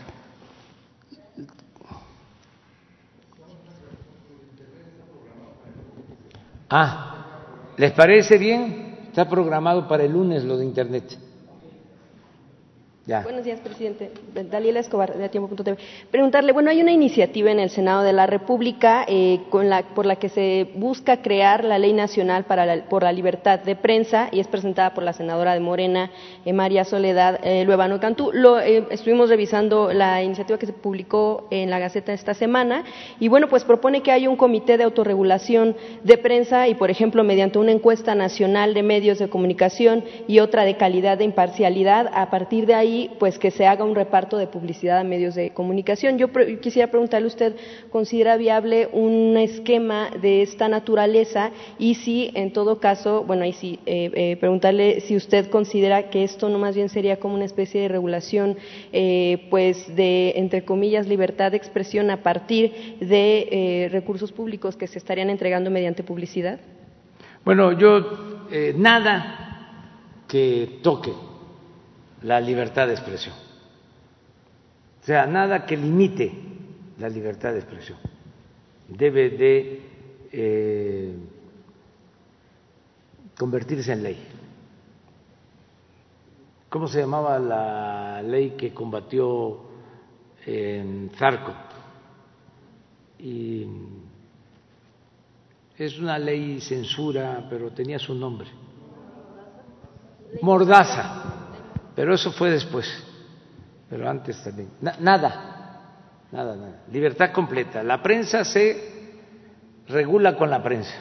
No condicionar recursos. No, nada de este, controles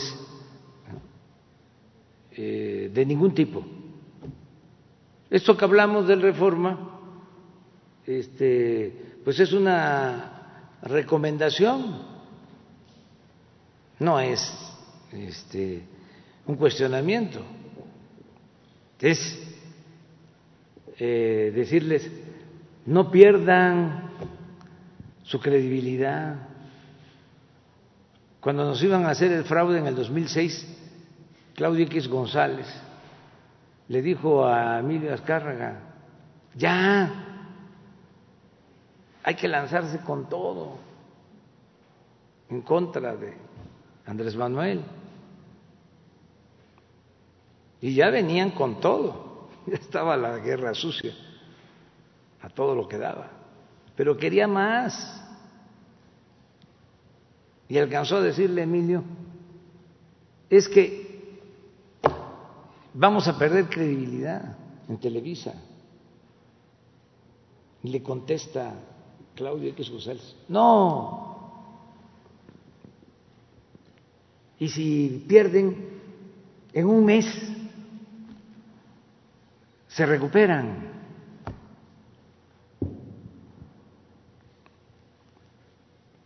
Y no es así. Eh, el periodismo que va a mantenerse eh, va a ser el periodismo, me refiero a la prensa mm, convencional, histórica, la que va a poder sobrevivir va a tener que estar vinculada a la ética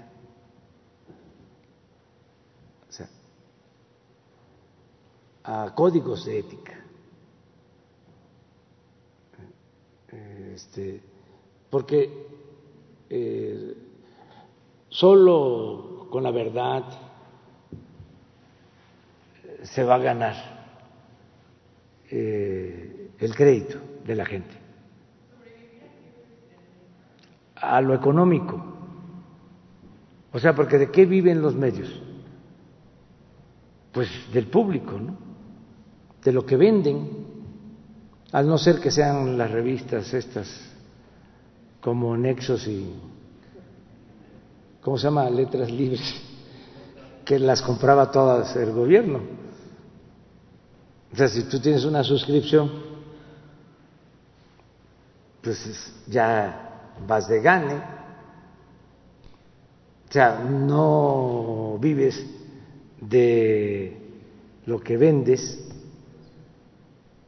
sino pues estás subordinado por completo al gobierno. Entonces, el caso del Reforma este, vive de sus anunciantes, de las grandes empresas, pero también las grandes empresas pues ya no se van a anunciar donde no se lee el periódico. Digo, cuando ya no se lea el periódico, por falsario. Entonces sí hay que cuidar la credibilidad. Yo recuerdo que una investigación que hice sobre el periodismo, encontré un periódico que se llamaba La Libertad que empezó a publicarse cuando iniciaba el gobierno o el régimen porfirista. Y se convirtió antes del imparcial en el periódico em, que más ayudó, sobre todo en lo doctrinario, a Porfirio Díaz para establecer eh, su principio de paz y progreso. Entonces, ese periódico lo inicia, entre otros, Justo Sierra y su hermano, y otros dos o tres periodistas muy buenos, conservadores. Y cuando aparece el periódico, La Libertad, este, publican un editorial. Y dicen, llegamos a un acuerdo con el gobierno, ellos nos van a subvencionar, pero van a respetar nuestra libertad editorial. o sea, eh, lo iban a mantener al periódico, pero el gobierno de Porfirio se comprometía a respetar la libertad. Pues eso este, no sucede suele no pasar. Pero tuvieron, ahora sí que la honestidad de decirlo.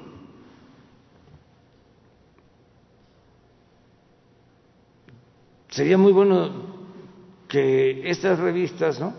independientes dijeran, recibimos tanto, estos son nuestros patrocinadores, pero nuestra línea editorial es libre, es independiente. No interfieren ellos. Pero eso es muy difícil. Mucho, muy difícil. Hasta en el New York Times eh, se habla de que hay empresarios, bueno, hasta bueno, de todos los países, pero que su línea editorial no tiene nada que ver con sus accionistas. Es difícil eso. Eh, el país de España también, sus accionistas, gente de empresas, pero dicen, la línea editorial es independiente. ¿Quién sabe? ¿En su gobierno no hay favoritos para la publicidad? No, no hay. A todos. Eh, y va de acuerdo, bueno, todos no nos alcanza, que es muy poco lo que se distribuye para publicidad. Se distribuye a partir de el alcance que tienen y del papel social que este, juegan. Si es un periódico de periodistas, eh, porque en el caso del Reforma, pues es un periódico este, financiado por empresas, o sea, tiene eh, apoyo de empresas. Hay periódicos que no, que este, viven de, de lo que venden y de la publicidad para mantener a los periodistas. Gracias, presidente. En el caso de las redes sociales, pues este prácticamente a nadie, muy poquitos Casi no, ¿verdad? No, este, porque ahí eh, tenemos la ventaja de que esta mañanera nos ayuda mucho. Este, y es puro violín.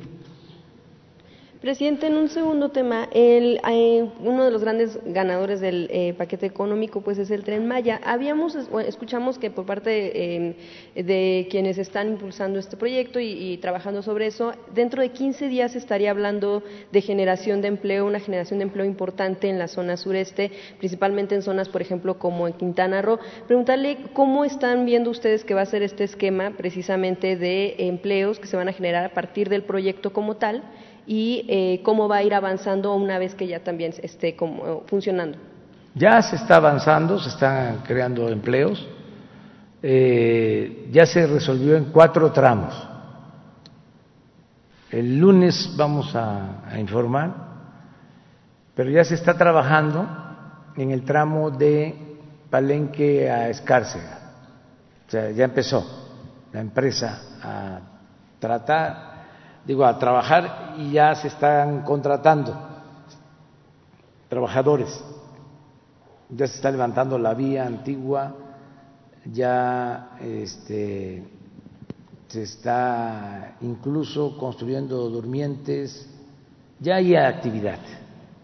En el segundo tramo también, que es de Escárcega hasta Campeche, un poco más adelante de Campeche ya también la empresa está.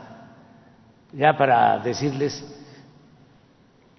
se han contratado como a 100 arqueólogos, hablando de empleos que van por delante, este, cuidando mm, todos los sitios eh, arqueológicos y este, advirtiendo donde hay vestigios arqueológicos. Pues ya están contratados los arqueólogos.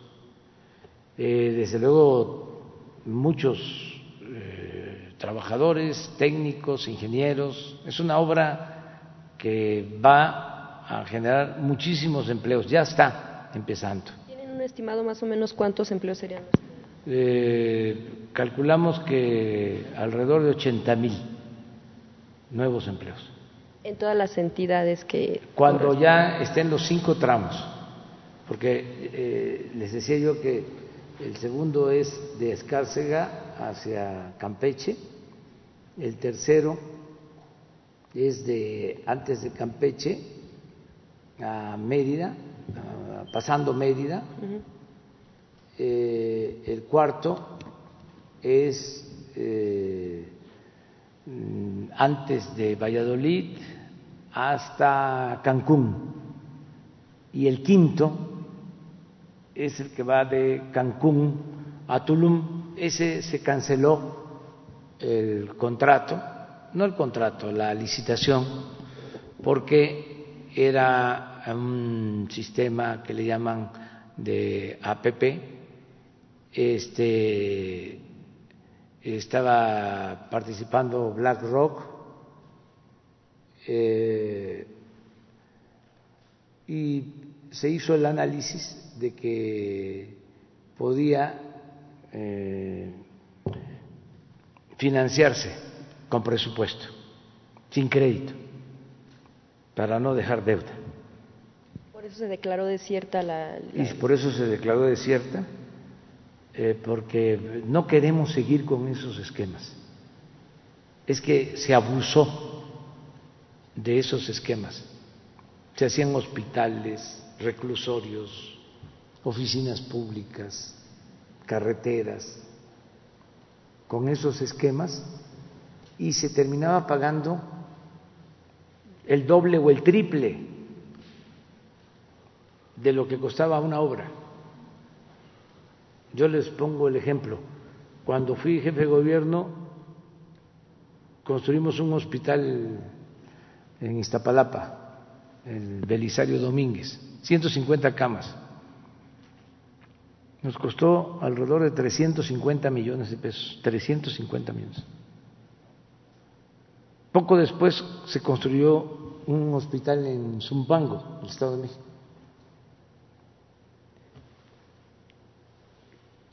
Con un sistema así de APPs. Va a costar siete mil millones. Tienen que destinar cada año del presupuesto del Estado de México más de 200 millones. Y no son 150 camas, son 125. O sea, eh, ¿qué hacían? Además de la utilidad, a veces excedida por la obra, le cargaban los costos de financiamiento. Al grado que eh, llegaron a hacer más negocio los financieros que los constructores. Entonces, ya venía este proyecto de ampliación de la carretera Cancún-Tulum de tiempo atrás, ya tenían el proyecto. Entonces dije, bueno, a ver, ¿qué resulta? Pero cuando vimos lo que iba a costar, porque además otra de las prácticas del periodo neoliberal fue entregar concesiones para el mantenimiento de las carreteras. En vez de que la Secretaría de Comunicaciones se encargara del mantenimiento de carreteras, se concesionaba el mantenimiento a 20 años y hay que pagar año con año del presupuesto a la empresa. Entonces, así quedaron compromisos establecidos que estamos cumpliendo, pero nosotros no queremos dejar esos compromisos hacia adelante.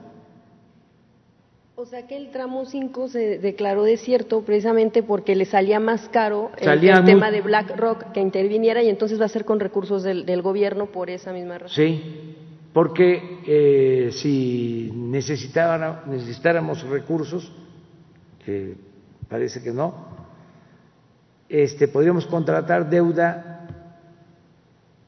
y la tasa eh, que paga Hacienda,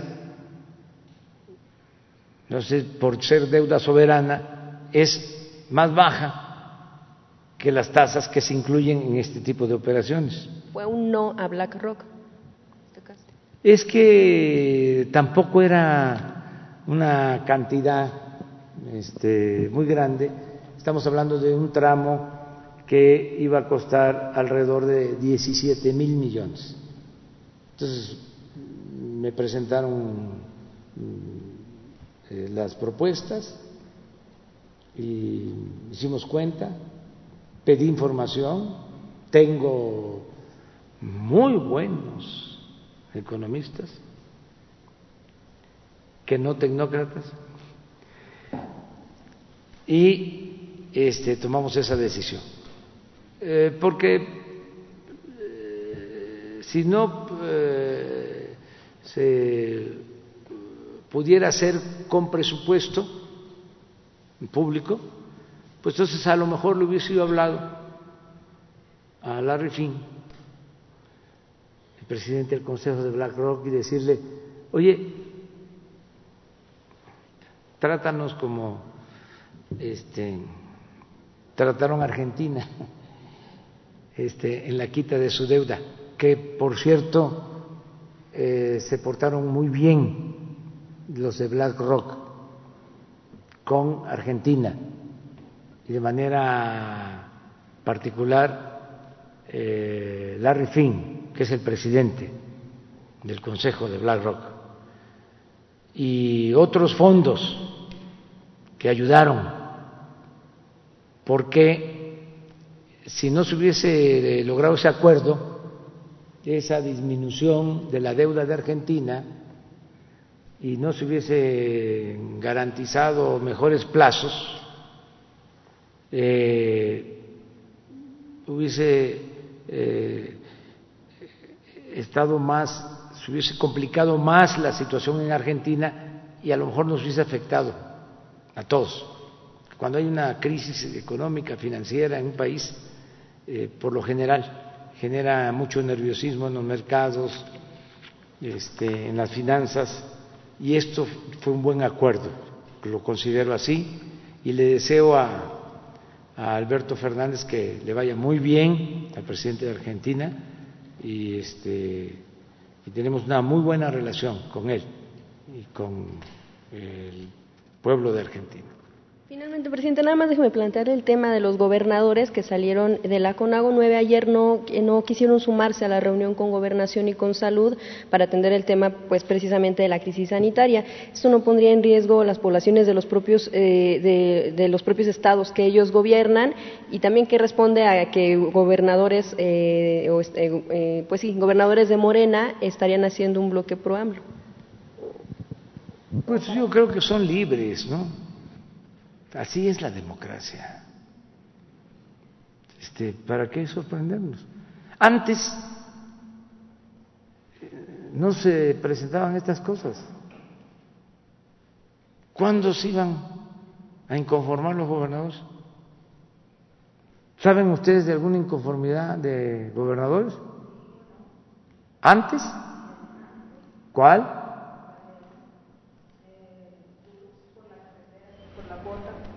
Sí, uno. Por eso, uno, dos. Me acuerdo que eh, Monreal, que era gobernador de Zacatecas, hizo una marcha este, para pedir más recursos cuando estaba Cedillo, pero muy esporádico, ¿no? No, ahora es libertad plena. Y qué bien, viva la libertad. Este, no debe de extrañarnos eso. El tema de nosotros tenemos que cumplir nuestra responsabilidad, decirle a la gente que eh, vivan en Chihuahua o vivan en Jalisco, nosotros tenemos la responsabilidad el gobierno federal de que no les falten eh, recursos. Es un compromiso entregar las participaciones federales a los estados, que no eh, les debemos nada, que les llegan puntualmente sus participaciones, que en el caso de la salud lo mismo les está llegando lo que les corresponde para el pago a trabajadores de la salud, para la medicina, para todos los gastos, que si no eh, es eh, el sistema de salud de los estados que reciben estos apoyos, el ISTE, el seguro, eh, tienen que dar el servicio cada vez mejor, que estamos haciendo un esfuerzo por mejorar los servicios en el Seguro Social, en el ISTE. Eh, ahora contamos con el apoyo de eh, la Secretaría de la Defensa, de la Secretaría de Marina, que nos están ayudando a operar hospitales eh, COVID, pues en todos los estados. No, eh, tenemos, eh, como no se había visto desde que comenzó la pandemia, tenemos eh, disponibilidad de camas, de equipos, ahora sí,